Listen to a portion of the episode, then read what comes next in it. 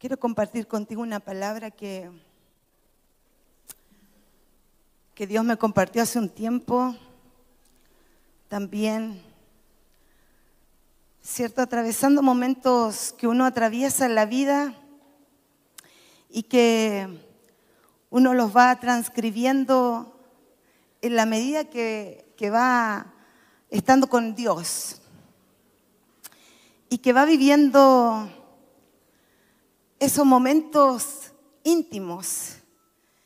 Y, bueno, de esos momentos íntimos uno va sacando lecciones y, va aprendiendo también y obviamente eh, va sacando lecciones y, yo procuro ir transcribiendo algunas cosas de las que voy leyendo.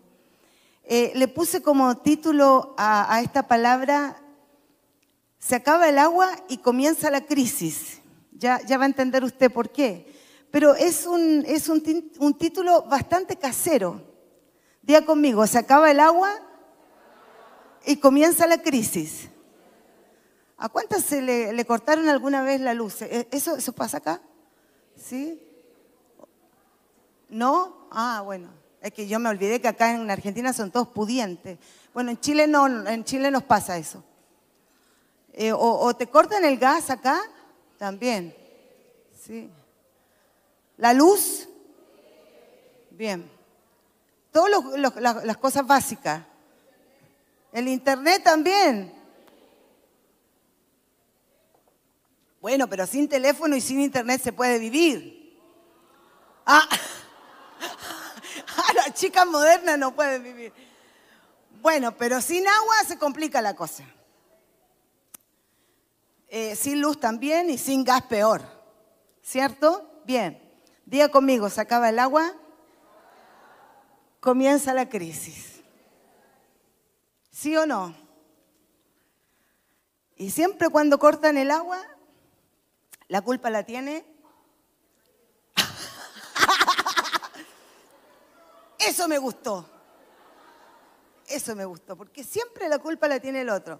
Bueno, Erika no puede decirlo, no puede decirlo porque acá en su caso la culpa la tiene ella, pero eh, a mí me, ha pasado un par de veces eso, mi amor, perdón, tú quisiste venir, la idea era que no vinieras al live porque eh, yo iba a compartir un par de cosas que yo las comparto cuando él no está presente, porque yo quedo como reina. Pero él vino, así que se va a tener que bancar que yo cuento un par de cosas no estando al presente.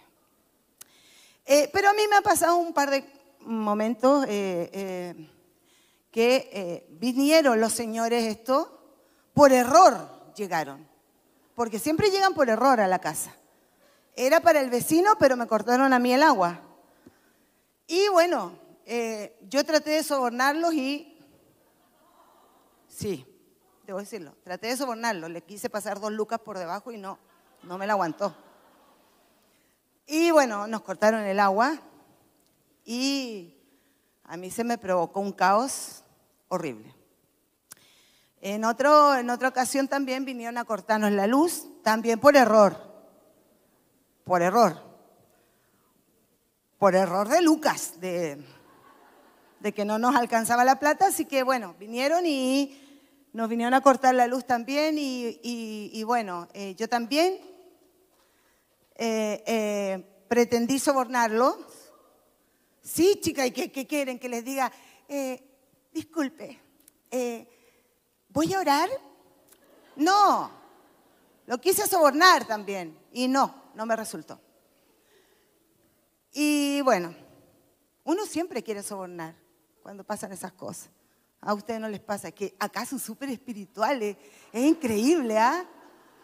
Es, es impresionante esta iglesia. En Chile no, no pasan esas cosas. Pero bueno, eh, por eso yo le puse esta palabra, ¿sacaba el agua? Yo le voy a contar una historia para que usted eh, entienda lo que, eh, hacia dónde quiero ir con la palabra que te quiero compartir. Segunda de Reyes capítulo 3, del verso 6 en adelante.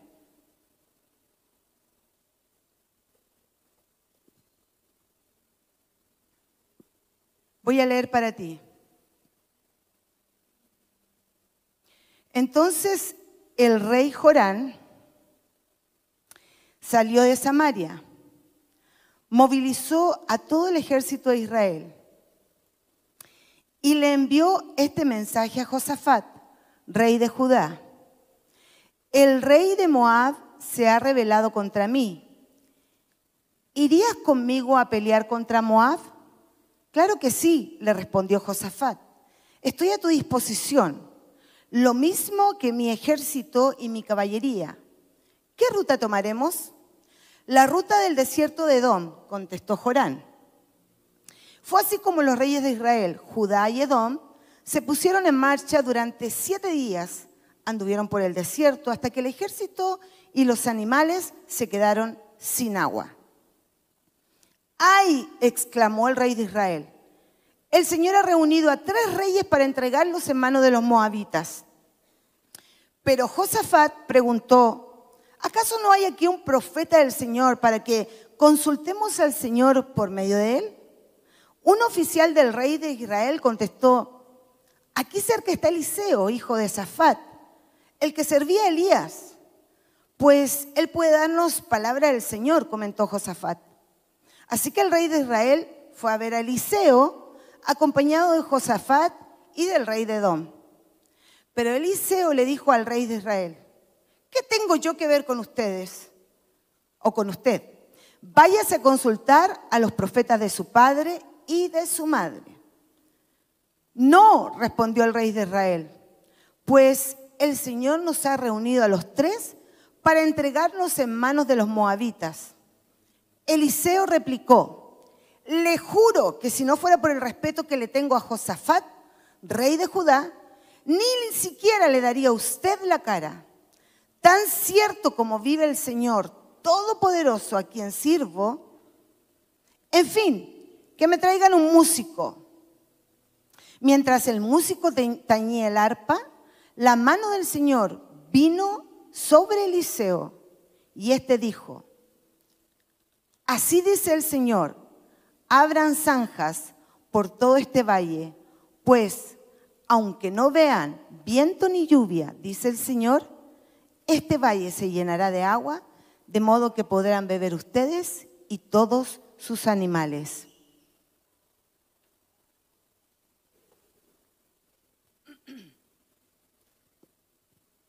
El verso 20. Ah, ¿lo estábamos viendo ahí? Bien, el verso 20 dice, a la mañana siguiente, a la hora de la ofrenda, toda el área se inundó con el agua que venía de la región de Edom. Bien, yo te voy a contar un poquito para que tú entiendas el contexto de esto que te compartí. El rey Jorán, este rey del cual yo te leí recién, era hijo de Acab, ¿sí? Los nombres son medios eh, raros, eh, de entender, porque en esta época de la historia se ponían este tipo de nombres, nombres que yo me imagino usted no le pondría ahora a sus hijos. Pero bueno, Jorán era el hijo de Acab y de Jezabel. ¿Cuántas se acuerdan de Jezabel? Jezabel era el diablo en persona, pero bueno. Eh, él reinaba en el norte de Israel. Cuando llega al reino de Israel, dice la Biblia, que el rey de Moab que era de un territorio cercano que estaba bajo el dominio de Israel, el rey de Moab dijo, em, no, dijo, a ver, yo antes le obedecía a Acab y a Jezabel.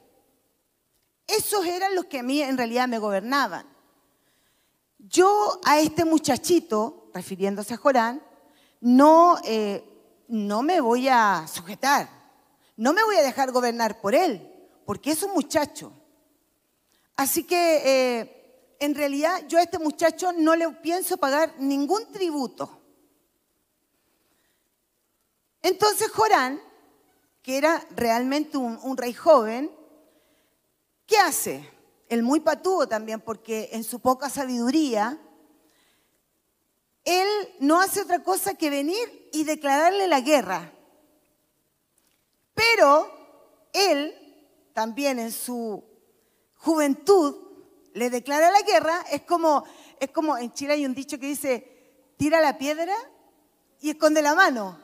O sea, como que dijo, ya, eh, eh, a ver, ya, si no me, no me declara, no me pagan los impuestos o, eh, si tú no estás dispuesto a esto, vamos a la guerra. Ah, pero no, no voy a ir solo, ¿ah? claro, te declaro la guerra, pero yo voy con mis compañeros. Entonces, ¿qué hace? tú no me pagas, no me pagas los tributos, vamos a ir a la guerra. Y como él no se atreve a ir solo, manda a llamar a dos de sus amigos, dice el relato llama a Josafat, que era el rey de Judá, y al rey de otra, de otra eh, localidad cercana, que era el rey de Edom, que no se menciona en la Biblia como, cuál era su nombre. Entonces, ¿a quién llama Jorán? A Josafat y al rey de Edom. Bien. Y se unen los tres para luchar en contra de Moab. ¿Ya? ¿Estamos bien hasta ahí, cierto? Bien. Josafat le dice, bien, yo te acompaño, ningún problema. ¿Por dónde nos vamos?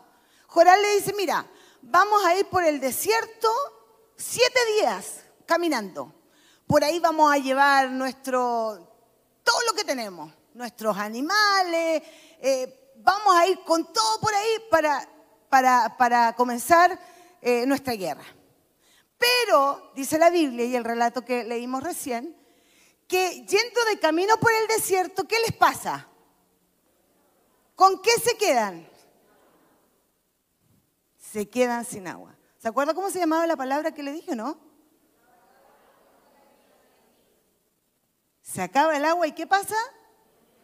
Bueno, resulta que a este, a este trío se le acaba el agua. Y ahí comenzaron a vivir una situación totalmente difícil. Por eso yo le puse esta palabra, se acaba el agua y comienza la crisis. Porque ¿qué pasa? ¿O qué resulta? Que cuando comienza a, experimentar esta falta de agua, especialmente para sus animales, porque usted sabe que uno puede vivir, eh, bueno, sin comida uno puede vivir, un poquito. Uno se la banca, bueno, un par de días uno se la banca, ¿cierto? ¿Sí o no? Sí, uno se aguanta, sí, sí, pues chiquilla. Diga sí con optimismo. Sí, mi pastora, diga.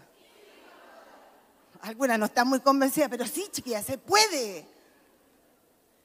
Eh, pero sin agua, no, no se puede vivir sin agua. Uno se aguanta un día, ya dos días, pero al tercer día como que a uno le empieza a tiritar todo, ¿no?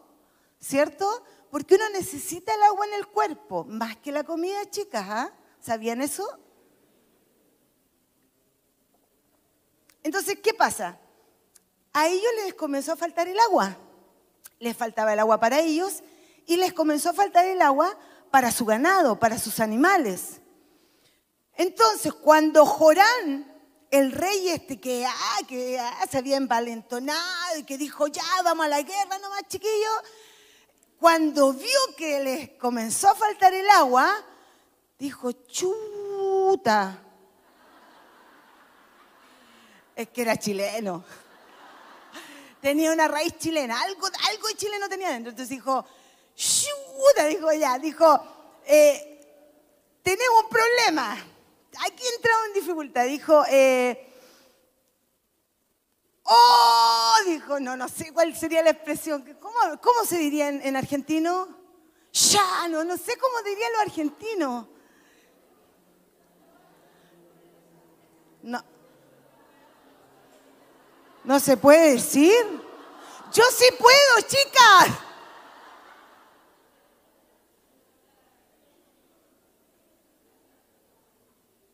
Bueno, no lo vamos a decir porque están los varones, están los pastores. Pero si no estuviera, lo diríamos. Claro. Bueno, dijeron, oh, recorcholis. Cáspitas. Y dijeron que nos hemos quedado sin agua. Tiene una como una raíz así como media centroamericana. Entonces, bueno, dijeron, y ahí Jorán como que recapacitó y dijo, oh, nos estamos quedando sin agua, dijo. Y, y claro, porque ve que cuando a uno le falta algo, uno nunca tiene la culpa a uno. ¿Sí o no, chiquilla? Siempre la culpa es de él. ¿Ves, mi amor? Siempre. Y acá todas están de acuerdo conmigo. Por fin. Entonces siempre la culpa la tiene otro. Siempre, Pastor Fernando. Entonces, él, él dijo, eh, y la Biblia lo dice, y la Biblia no puede mentir.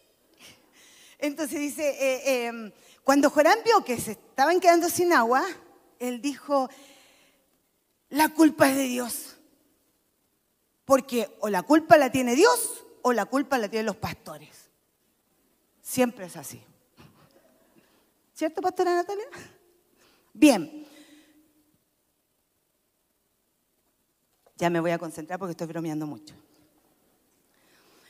Él dijo, eh, Jorán dijo, eh, nos estamos quedando sin agua, nos quedamos sin agua, se acabó el agua. Así que dijo, definitivamente Dios nos trajo al desierto a estos tres hombres a morir. Yo le pregunto, ¿Dios lo envió al desierto? ¿Por qué estaba en el desierto? ¿Por qué? ¿Por enojo? ¿Porque se envalentonó? ¿Por ira? ¿Por soberbia? ¿Por falta de humildad? ¿Por falta de sabiduría?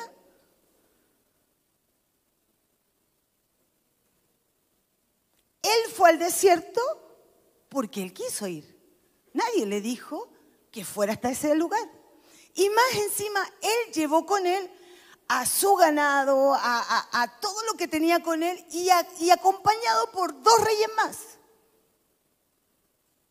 Pero ahora estaba en el desierto y él dijo, Dios nos trajo al desierto a morir.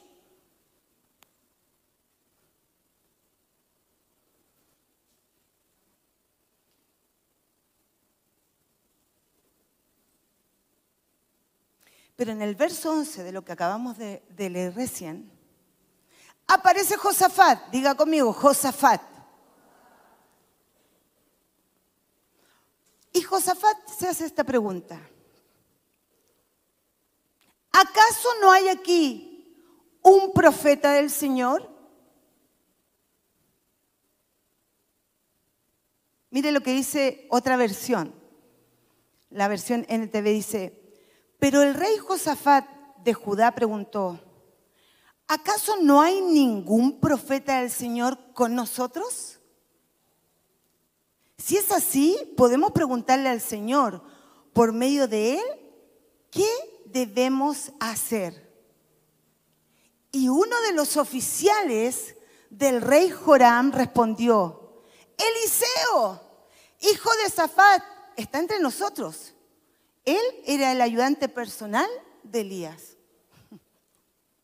O sea, el otro rey, Josafat, que él sí era un hombre de Dios, él tomó una iniciativa que no es la que toma Jorán, que es quien los lleva al desierto,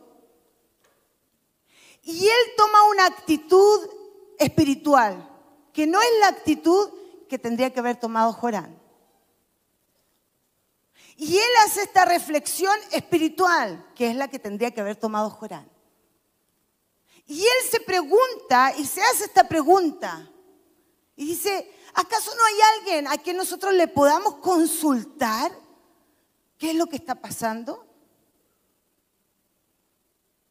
Entonces yo cuando pensaba y reflexionaba acerca de estos pasajes y de estos versos, pensaba y reflexionaba acerca de nosotras y de las características de una mujer que en el transcurso de la vida espiritual y en el transcurso del caminar cristiano nos pasa que a veces nos acostumbramos tanto a una vida espiritual que empezamos a caminar y empezamos a transitar en esta, en esta vida cristiana, en esta vida espiritual, que es como que eh, lentamente, sin casi darnos cuenta, la vida espiritual se nos va transformando en una vida religiosa. Diga conmigo, religiosa.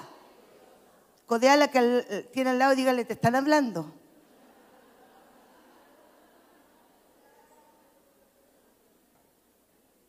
Y usted dígale a ti también.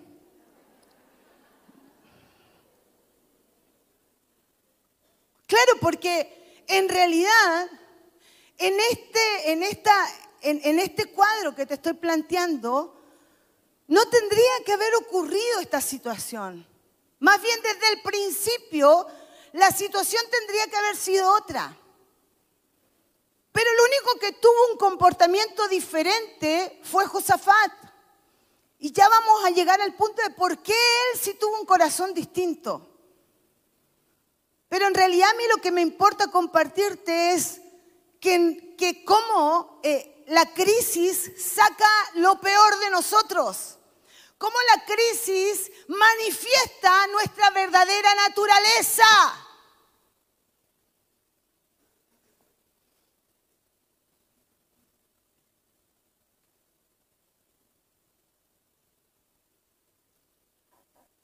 Y lo primero que yo veo aquí es que frente a una crisis, frente a una circunstancia de crisis, alguien que tiene una mente revelada, diga conmigo, mente revelada, y yo te voy a compartir un poquito lo que encontré acerca de revelación. Dice es el descubrimiento o la manifestación de algo que es secreto, oculto o desconocido. Es una información que va más allá de lo natural o de lo que nuestra mente natural sabe. Tiene que ver con algo divino. Póngase las manos en la cabeza y diga, Señor, dame una mente revelada. Y quítame la religiosidad. ¿Dice amén? Mire, la primera actitud que yo encuentro en estos pasajes que debemos tener frente a un momento de crisis es que cuando nos encontramos frente a un momento difícil, en usted y en mí nazca la necesidad de no salir corriendo y, hacer cosas a tontas y a locas. ¿Se entiende eso? ¿Sí? Porque nosotras las mujeres somos mujeres emocionales. ¿Sí o no?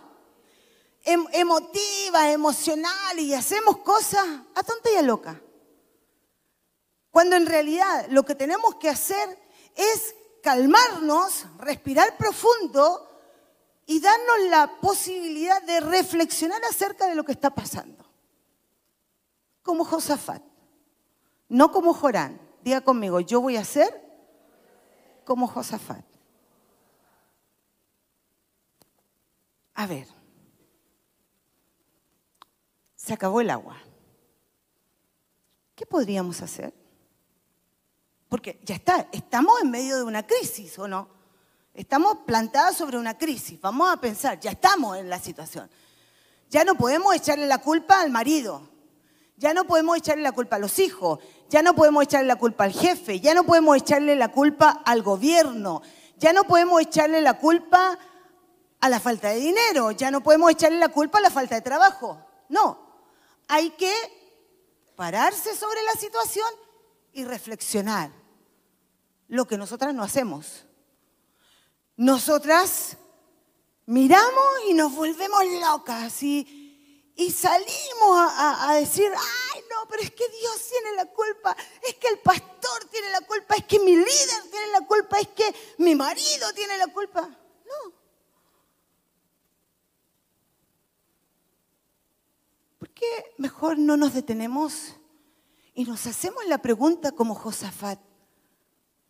Señor, ¿qué tendría que hacer yo en este momento? Josafat dijo, ¿hay alguien a quien yo le pueda preguntar acerca de lo que está ocurriendo? ¿Por qué no tomarnos un tiempo para, como Dios nos dijo este fin de semana, ir al altar, a mi lugar de oración, a mi lugar de reflexión, a mi lugar de búsqueda y decir, Señor, ¿qué tengo que hacer en esta situación? ¿Qué tengo que hacer en esta circunstancia? ¿Cómo me muevo en esto? O, pastor, pastora, estoy atravesando un momento difícil de mi vida, estoy atravesando una circunstancia complicada. Necesito una palabra, necesito una guía, necesito una dirección. ¿No es más fácil buscar el consejo sabio? ¿No es más fácil buscar la palabra de sabiduría? ¿No es más fácil golpear el lugar correcto que te dé la dirección correcta y no que te haga decir barbaridades de las cuales después te tengas que arrepentir?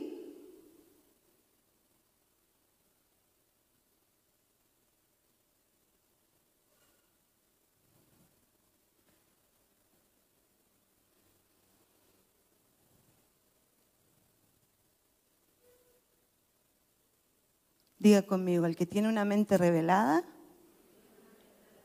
siempre buscará un consejo.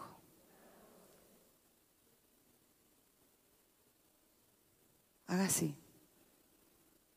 Necesito el consejo sabio.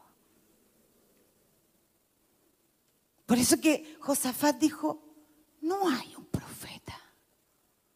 No hay un profeta. Claro, porque en esa época se le preguntaba al profeta. El profeta te daba la dirección. El profeta era la voz de Dios.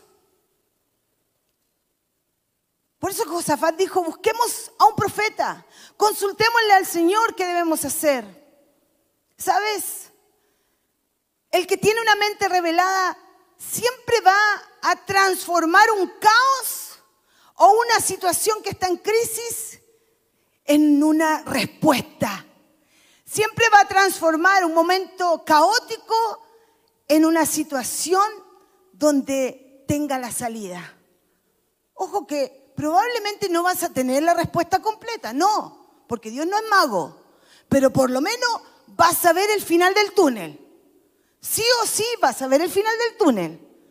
Dios siempre te va a dar la salida. Diga conmigo, Dios siempre me va a dar la salida. Dios siempre te va a llevar a resolver la crisis. Pero usted siempre tiene que tener la capacidad de bajar la guardia, controlar su histeria y tener la capacidad de reflexionar y de, decir, iré al lugar correcto, buscaré en el lugar correcto la dirección correcta y lo que me diga mi pastor, lo que me diga mi pastora, eso voy a hacer. ¿Cuántas dicen amén? Amén.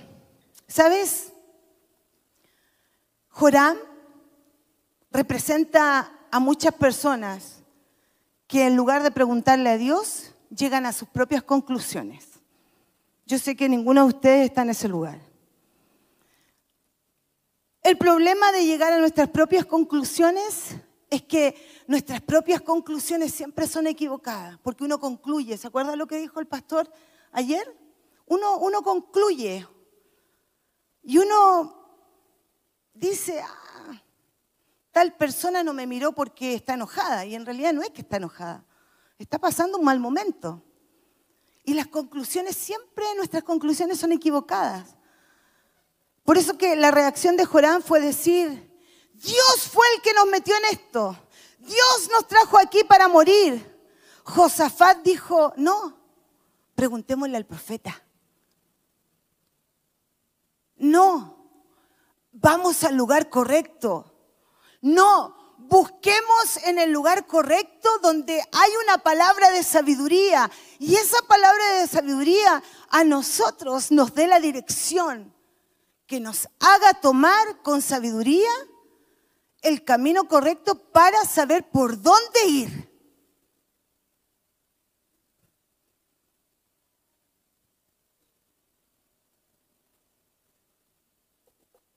Diga conmigo, debo tener una mente revelada. Porque si no, se acaba el agua, comienza la crisis. ¿Sabe qué pasa? Que tú concluyes y en tus conclusiones empiezan tus caos. Claro, por ejemplo, Tú concluyes que lo mejor era separarte y metiste la pata, porque en realidad lo mejor no era el camino. Y hoy día estás pagando el precio de una separación que nunca tendrías que haber vivido. Tú concluiste que lo mejor era irte y abandonar. Y en realidad hoy estás pagando el precio de, haber, de haberte ido de un lugar y hoy estás sufriendo por haberte ido de ese lugar y estás pagando el precio de haber tomado una mala decisión. Tú estás, tú concluiste que a lo mejor lo mejor era vender y hoy estás pagando el precio de haber vendido en un mal momento, por ejemplo, una casa, por ejemplo, un auto, por ejemplo, un bien. Y quizás no era el momento, pero nunca preguntaste. Nunca buscaste una palabra de sabiduría. Ah, no, es que yo, pastora, le pregunté a mi amiga. Y mi amiga me dijo, sí, guachita, véndelo nomás.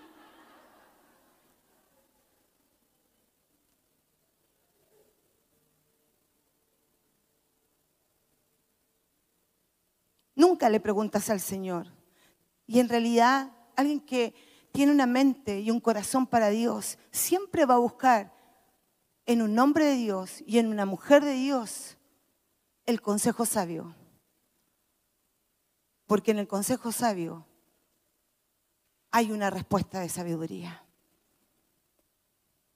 Diga conmigo, el que tiene mente revelada, busca el consejo correcto.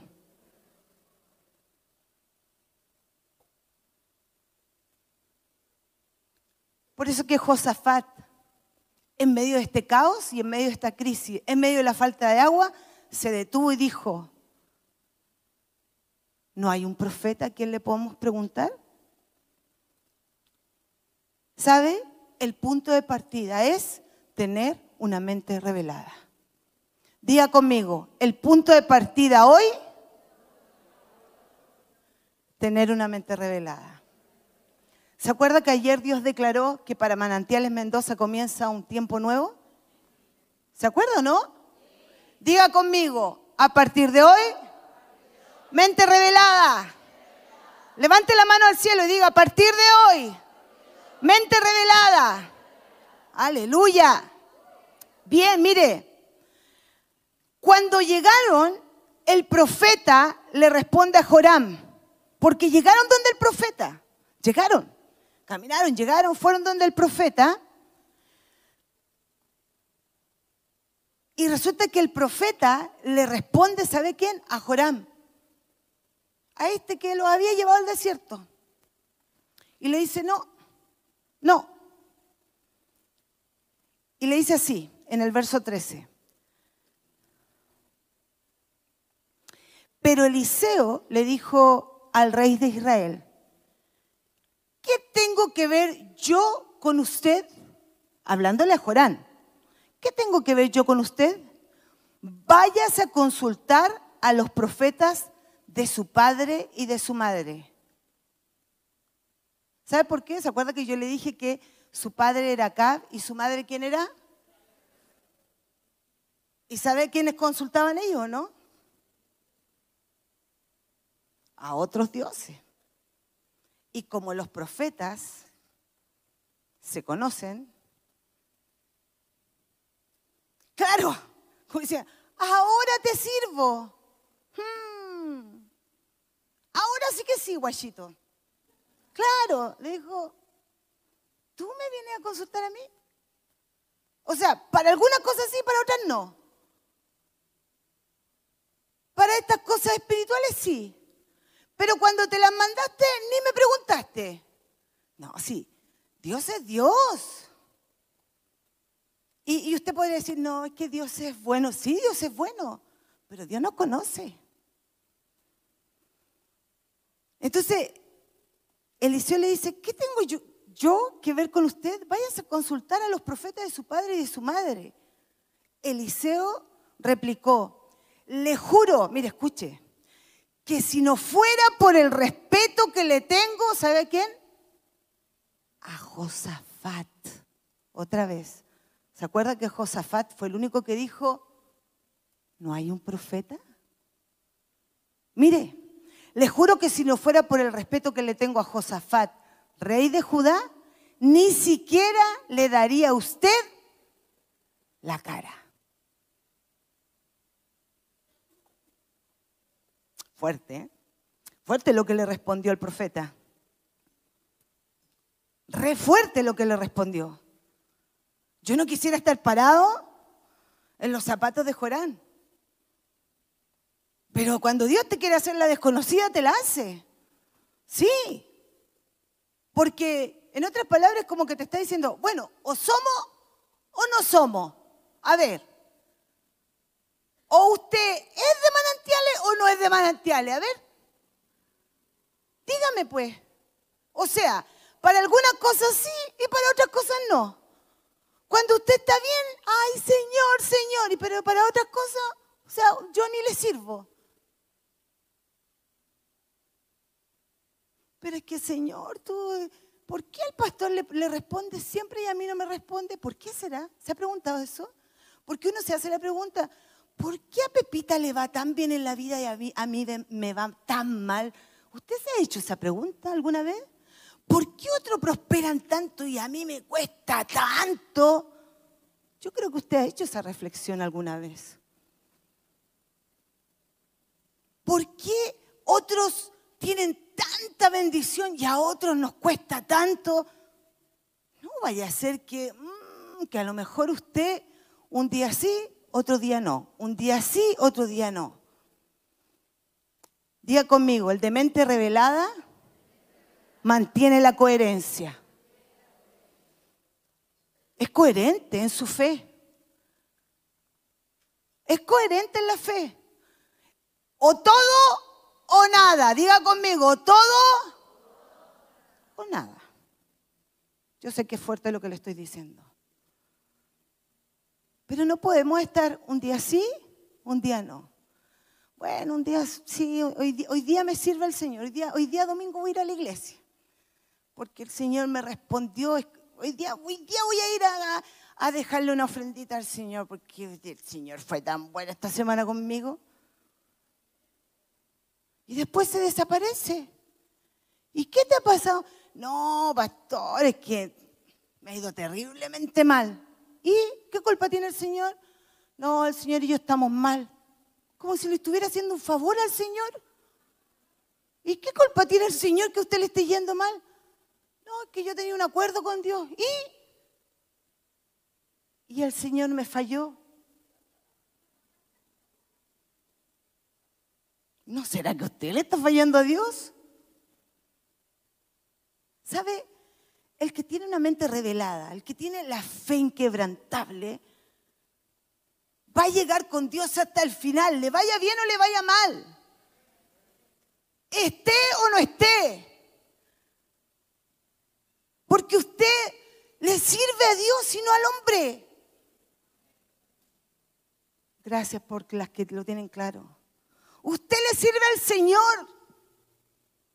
Y su fe tiene que ser inquebrantable hasta el final. Hasta el final.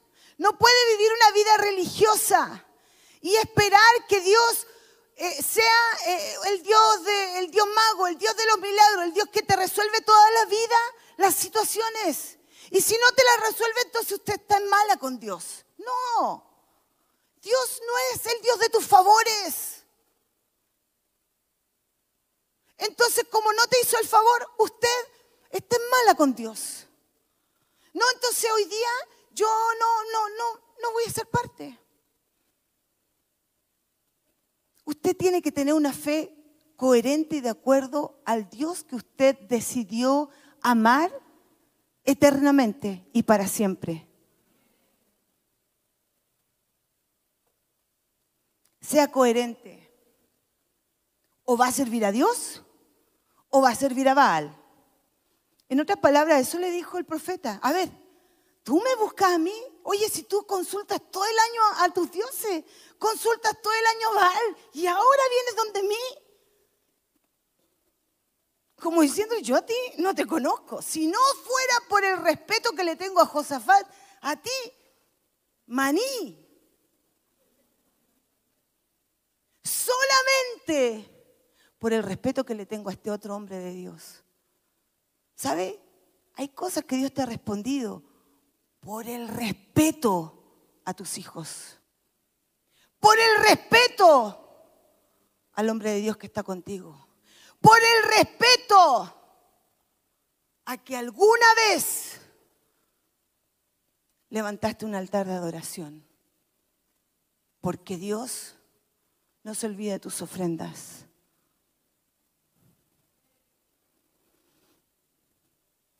Pero yo te invitaría a hacerte esta pregunta.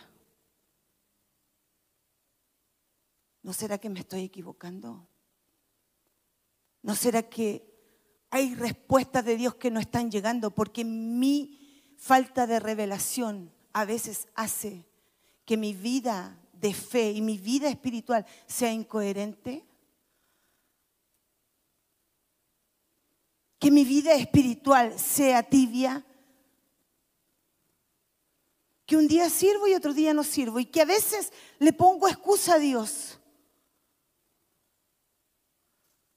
Me impresiona a veces ver gente de altar que prefiere pasar más horas en un Instagram que sirviendo a Dios aquí.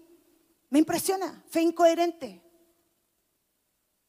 Le tiene más, más, temor a estar adorando a Dios en el altar, pero pasar horas en el Instagram. Yo no lo entiendo.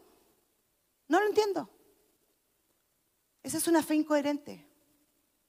Cuando en realidad si Dios te demanda tu vida ministerial parado sobre un altar, esto para ti es un honor. Y deberías de gastar tu vida por Él. Porque Dios te lo va a demandar. Tarde o temprano, Dios te lo va a demandar. ¿Sabe qué pasa? Que entonces tu vida se volvió religiosa y no te estás dando cuenta. Y si estás siendo bendecido, si estás siendo bendecida, es por amor a tus hijos, es por amor a tus generaciones, no por amor a ti. Perdóname que te lo diga, pero es por amor a alguien de tu casa.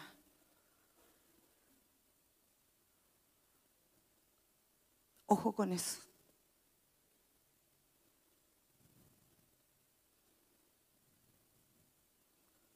Diga conmigo, para tener una mente revelada, debo tener una fe coherente.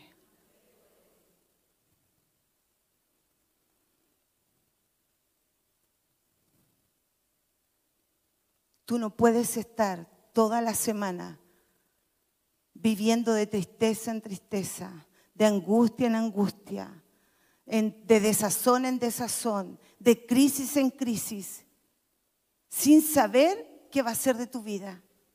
Porque en realidad tu vida espiritual, tu verdad espiritual, depende de la verdad de Dios que está escrita en la palabra de Cristo.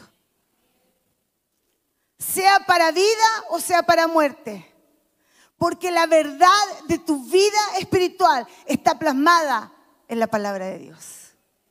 Ahí está plasmada. Entonces, si viene la crisis, tú tendrás la capacidad como mujer de Dios de levantarte y decir, no, Dios nos va a sacar de este momento.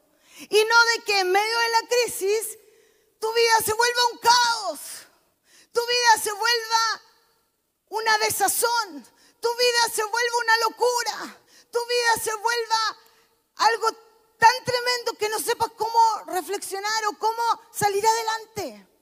Por eso yo pensaba en esto, se termina el agua y comienza la crisis. Porque no puede ser que en medio de la crisis salga toda tu, naturaleza. Diga conmigo, consecuencia y coherencia. Tu vida a partir de ahora debe ser consecuente y coherente. Por eso que Eliseo le dice, le juro que si no fuera por el respeto que le tengo a Josafat, rey de Judá, ni siquiera le daría a usted la cara. Tan cierto como que vive el Señor Todopoderoso a quien sirvo. ¿Sabes? Y con esto termino. El que tiene una mente revelada y el que tiene una vida en el Espíritu, siempre le va a dar favor a otro. ¿Cómo así, pastora? Sí. El que tiene una vida espiritual en bendición va a hacer que sí o sí el que está a su lado toque de esa bendición. Así que toque a la que tiene a su lado. Claudita, toque ahí a su compañero y dígale, te conviene estar al lado mío, guayita, dígale. Dígale, dígale. Erika, póngase al lado de alguien y dígale, guachita mía, te conviene estar al lado mío. Porque sí o sí, dígale, usted va a tocar de mi bendición. A partir de ahora, ¿ah? esto es a partir de hoy día, porque lo de ayer ya pasó. Hoy día somos mente revelada, ¿cierto? ¿Sí o no? ¿Sabe por qué? Porque la bendición de Josafat ¿Sabe quién tocó? A Jorán y al rey de Edom. Que, Eliseo no quería nada con ellos, ¿ah? no quería nada. Se iban a morir de, sed. Literalmente se iban a morir de sed. ¿Se acuerda que les dijo, oye, si yo por, Josafat ¿ah? porque si fuera por ti. Pero era tal el respeto que tenía Eliseo, el profeta, por Josafat, que por amor a Él le tocó la bendición a estos otros dos. Diga conmigo, mente revelada. Vida en el Espíritu. Toque a la que tiene a su lado y dígale, a partir de hoy, te conviene, mamita, dígale.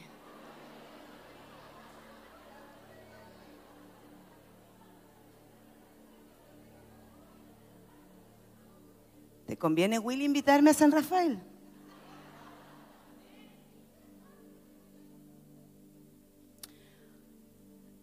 En los próximos meses voy a ir a otro salón, pero en los próximos meses, no todavía. Porque después de haber pisado este salón, Dios te va a dar el más grande.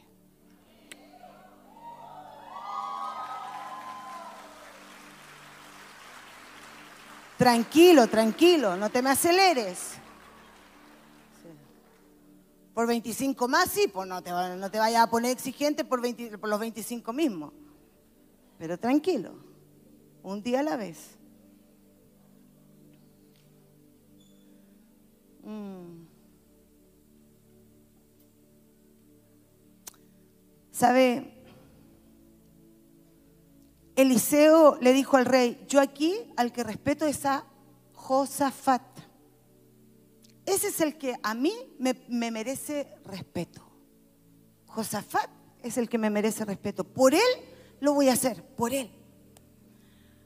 Josafat se ganó el respeto por la clase de hombre que era, un hombre de fe. Porque todos los demás no adoraban a Dios. Pero Josafat sí, era un hombre de Dios. Todos los demás reyes de las naciones vecinas eran idólatras, pero Josafat no lo era. Todos los demás reyes levantaban imágenes a otros dioses, pero ¿sabes? Josafat las derrumbaba. Josafat tenía y mantenía una sola fe y era tan respetable que aquí el milagro ocurrió fue por Josafat.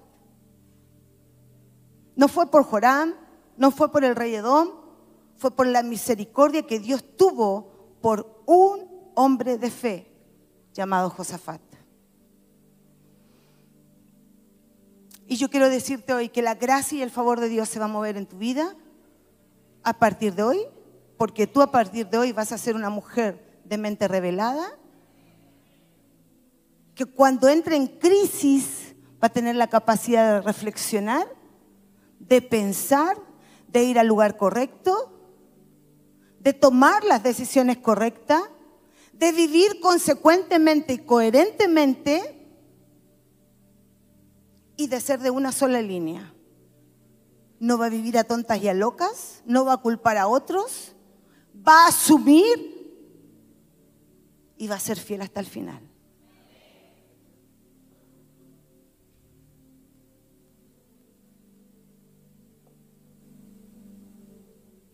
Y ahora sí, lo último.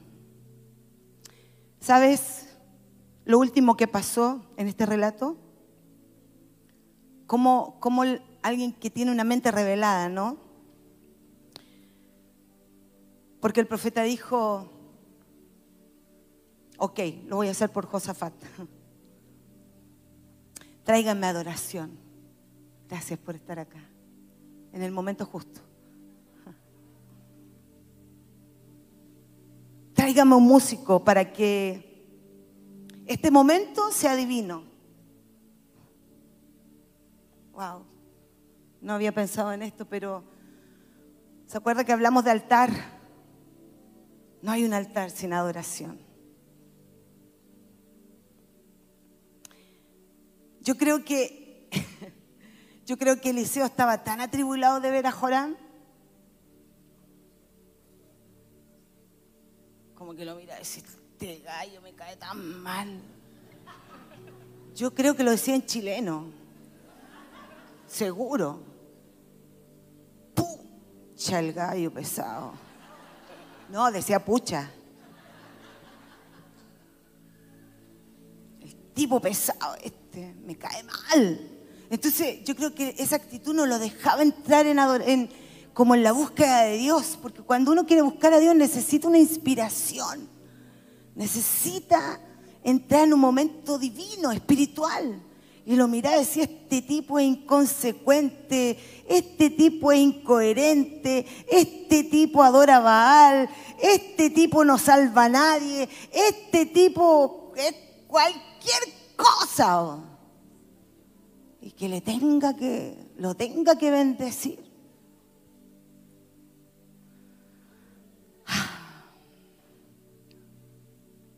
Yo creo que estaba tan atribulado por ver al desgraciado Jorán, que ahí dijo, bueno, tráiganme un músico para cambiar este ambiente, esta atmósfera. Así que ahí tocó el piano. Lo iba a ir a tocar yo, pero menos mal que subió usted. Muchas gracias.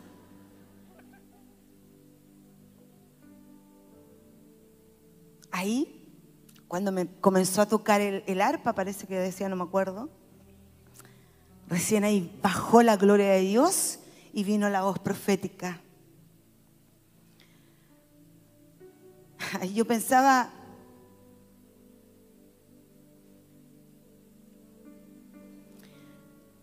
quizás la voz profética o la palabra de Dios aún no ha llegado a tu casa porque tu casa aún no está preparado el altar para que la voz de Dios descienda. Porque lo único que se escuchan son insultos, gritos, palabrerías, reclamos, malas palabras.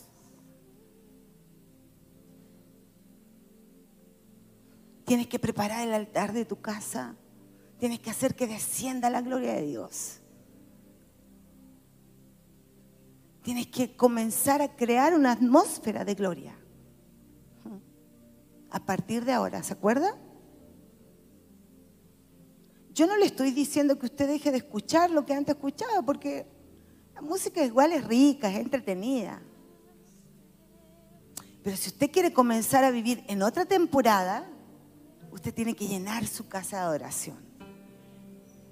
Hay unas playlists riquísimas. ¡Wow! Que te van a llevar al cielo.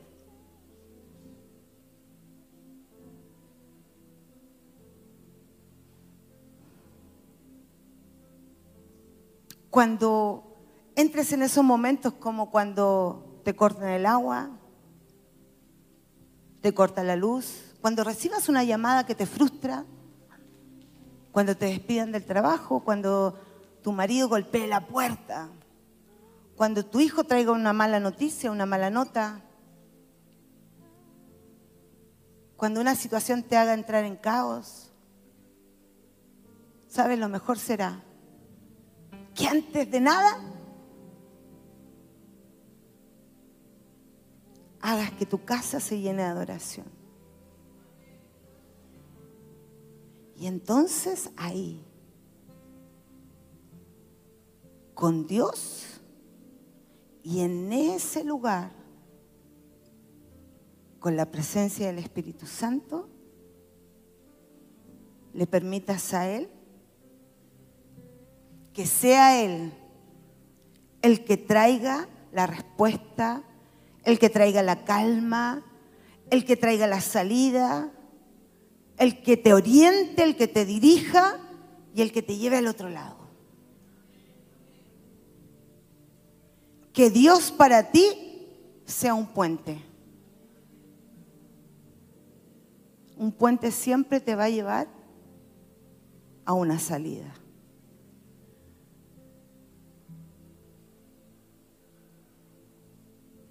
Yo quiero invitarte a que te pongas de pie.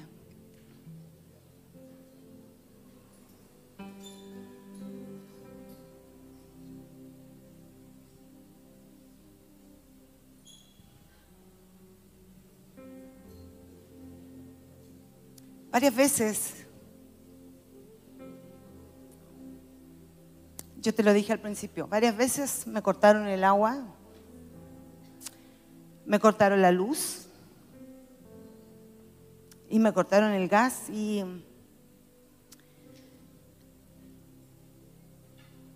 eh, quizás por mi temperamento probablemente,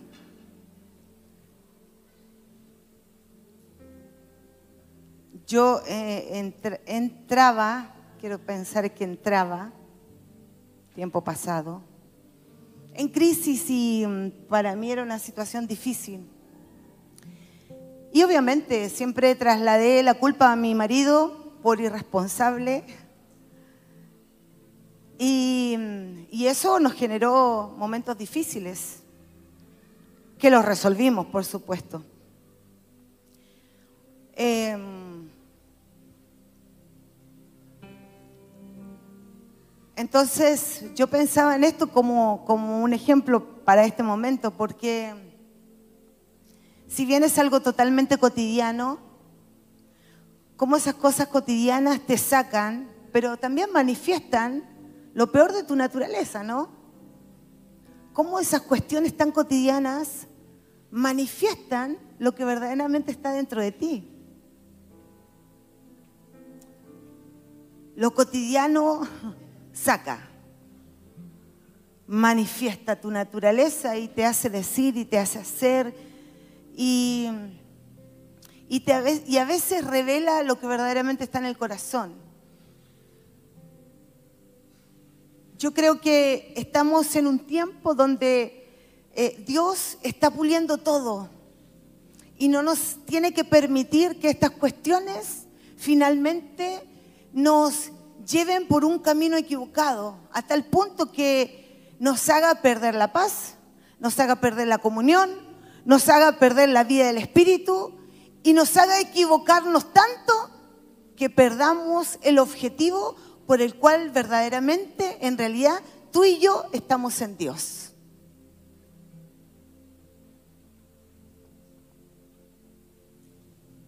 Yo quiero creer que estamos en una temporada distinta. Y Dios ya nos los dijo. Estamos en una temporada diferente. Ahora tenemos que pararnos sobre esa temporada donde Dios pueda contar contigo y conmigo, sabiendo que nosotras vamos a llegar al final, sí o sí, y que Dios cuenta con cada una de las que aquí están. Entonces,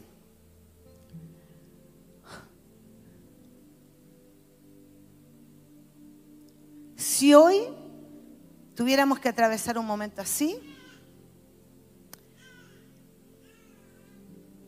yo quisiera preguntarte como, como si Dios nos, nos estuviera literalmente convocando.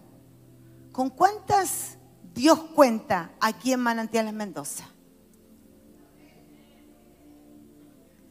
Bueno, como los pastores no las ven, yo quiero invitarte a pasar, porque una cosa es levantar la mano, pero otra cosa es estar aquí. Eso significa que vas a entrar en crisis a veces. Y hay días que se va a acabar el agua, ojo, te lo estoy diciendo mientras caminas hacia acá, se va a acabar el agua. Hay días que se va a acabar el pan. Hay días que se te va a acabar el dinero.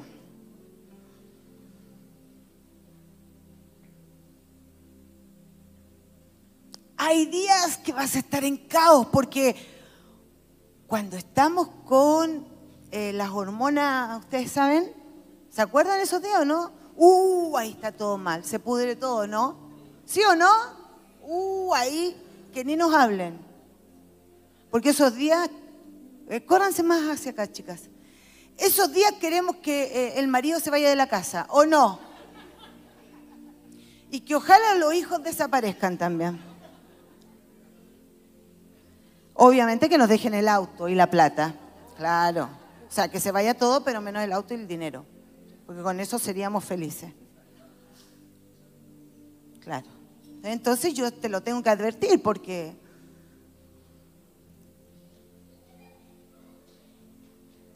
Yo te pregunto, ¿Dios puede seguir contando contigo? Amén. Levanta tus manos al cielo y dile al Señor, Señor, Cuenta conmigo. Aquí, en el altar.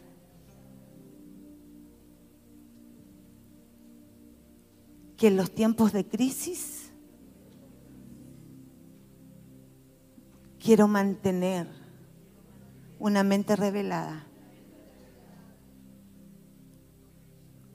consecuente, coherente, de fe y de adoración.